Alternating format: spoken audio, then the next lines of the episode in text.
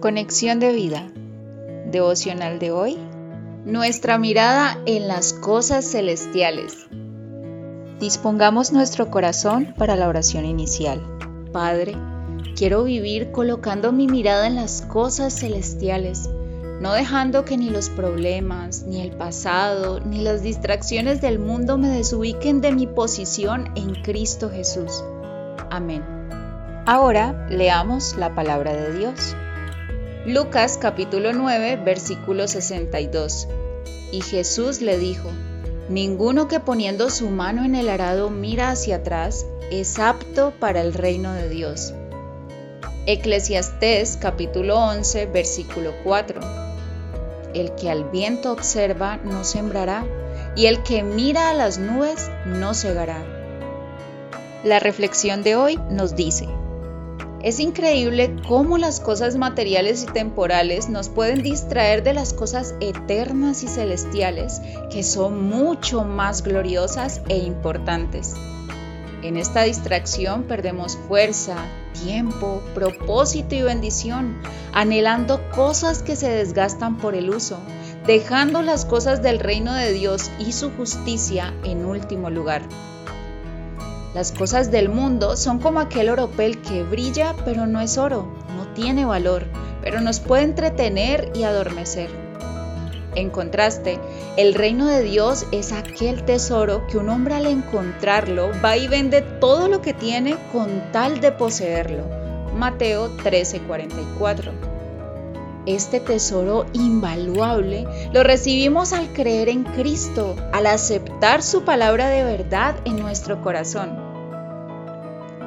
Para disfrutar de este tesoro estamos llamados a fijar nuestra mirada en las cosas de arriba, Colosenses 3.2, y dejar de mirar hacia atrás, hacia el pasado. Esto significa colocar como prioridad a Cristo, sus promesas y su gran amor. De esta manera nos lo dice la escritura, no mirando nosotros las cosas que se ven, sino las que no se ven, pues las cosas que se ven son temporales, pero las que no se ven son eternas. Segunda de Corintios 4:18. Esto implica para nuestro diario vivir seguir avanzando en el conocimiento de Cristo y su palabra, en persistir en aquello para lo cual fuimos llamados, como nos enseña el apóstol Pablo en Filipenses 3, versículos 12 al 14. No que lo haya alcanzado ya, ni que ya sea perfecto, sino que prosigo por ver si logro hacer aquello para lo cual fui también nacido por Cristo Jesús. Hermanos, yo mismo no pretendo haberlo ya alcanzado, pero una cosa hago, olvidando ciertamente lo que queda atrás y extendiéndome a lo que está delante. Prosigo a la meta, al premio del supremo llamamiento de Dios en Cristo Jesús. Cristo ya nos llamó y nos salvó, pero es nuestra vocación de vida persistir en sus enseñanzas para comunicar este mensaje a los perdidos. Si nosotros no procuramos tomar del buen tesoro de nuestro corazón y usarlo para que otros vean la gloria de Dios en nosotros, ¿cómo creerán aquellos que no conocen el reino de Dios?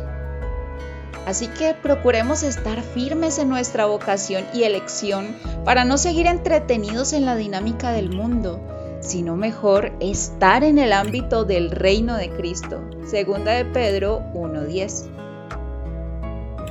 Visítanos en www.conexiondevida.org. Descarga nuestras aplicaciones móviles y síguenos en nuestras redes sociales.